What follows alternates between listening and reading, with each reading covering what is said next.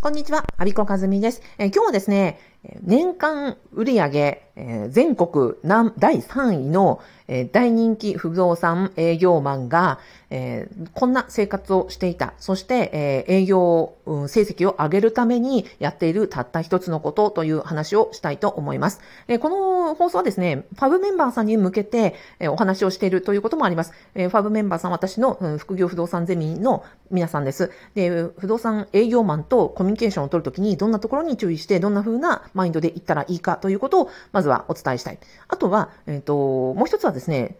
別にハブメンバーさんのみならず、営業が苦手とか、えっ、ー、と、営業成績を上げたいとか、うん、そうですね、あの、ビジネス、これから起業したいとか、ビジネスの結果を出したいというふうに思っている方の、私自身もすごく参考になった話なので、えー、最後までお聞きいただけると、えー、その、え年間売上全国第3位の営業マンのたった一つのコツがわかりますので、え最後までお聞きください。もう結論から言いますね。えっ、ー、と、私が今回、えー、物件、あの、分譲マンションのを買った時に担当していただいた営業マンが、まあ、たまたま、えっ、ー、と、某、えー、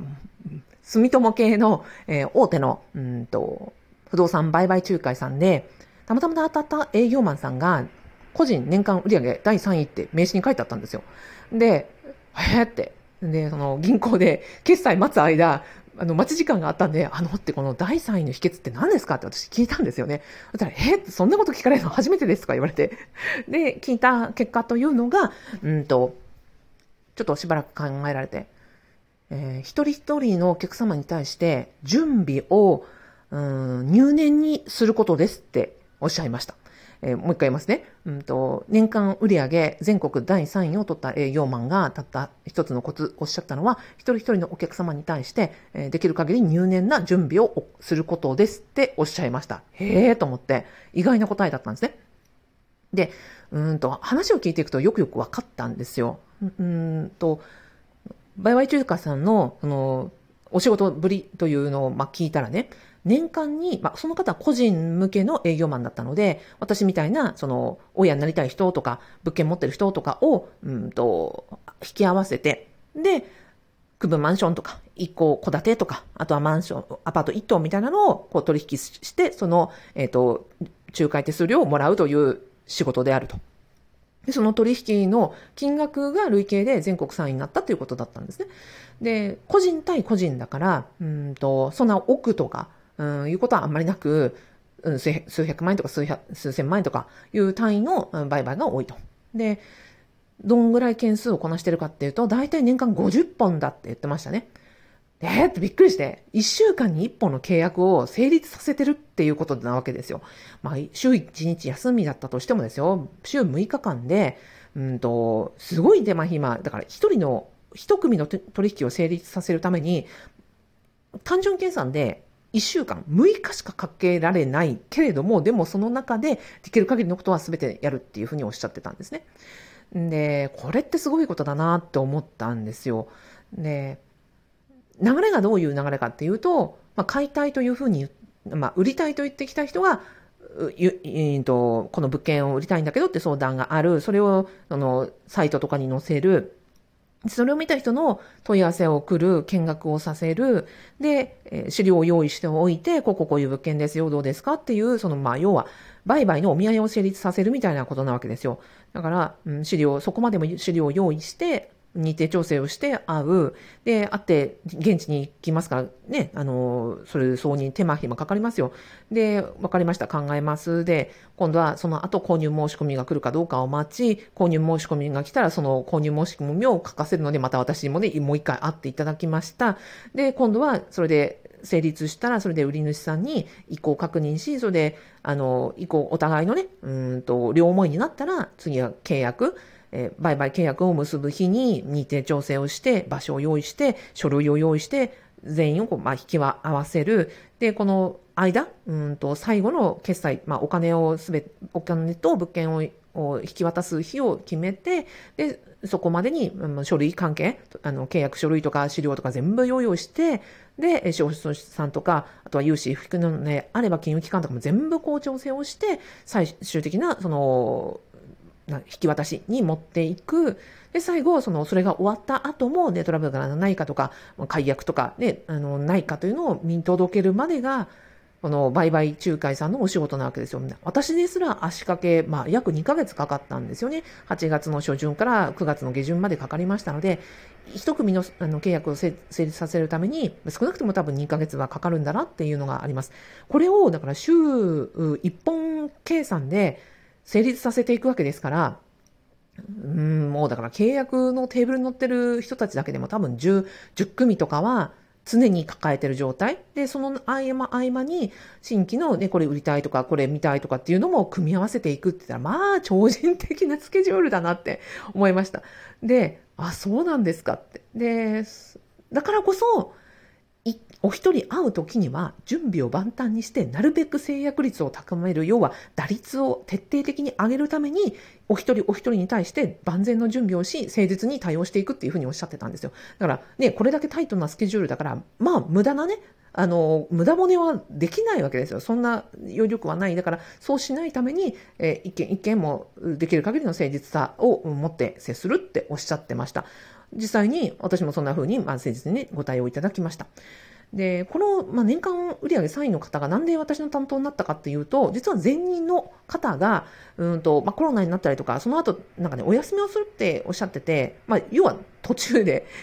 向こうのその会社都合で、担当さん変わったんですよね。だから、まあ、この人にたまたま会った。で、この方は部長級の方で、40代多分前半だと思うんですよね。あの、まあ、この人バリバリなんだなっていう感じの、うんと、方でした。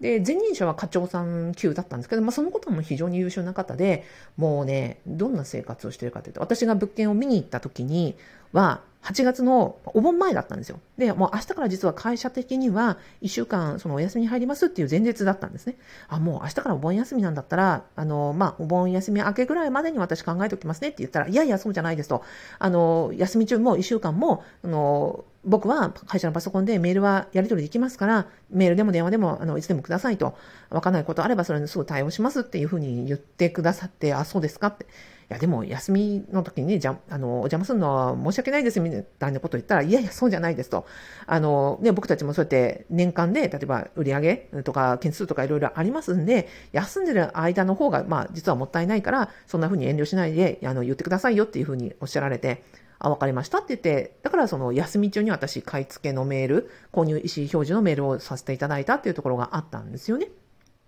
まあ、このお盆休み中もですよ、私がメールで、例えば買いたいですって、一言こう、あの、メールをしたらですよ、まあ、数時間以内ですね。うんと夜送ったら朝には返事は来ているし、一番早かったらもう1時間以内にメールの返事が来るみたいな。遅くとも半日待たされるのがまあ最大待ったかなぐらいのタイミングで、お盆休みですよ。にもそんな感じでした。だからまあど、ご家族がね、いらっしゃるということだったのですが、まあね、子供さんを、うん、なんか遊びに連れて行きながらとか、ご実家で墓参りをしながらとか、まあ常にパソコン抱え、常にお客さんとのやり取りをするような生活を、まあ、売買仲介の営業マンさんはずっとされているんだなということが分かったというわけです。はい。で、話は元に戻りまして、まあ、こういう方々が、うんと全国年間売上3番、3番目という実績だし、うん、私たちが問い合わせをしたりとか、電話をしたりとか、メールをしたりするときも、こんな風な、まあ、忙しかったりとか、まあ、真剣勝負で皆さん営業を、活動をされている中で、まあ、私たちに対応してくれてるということだと思うんですね。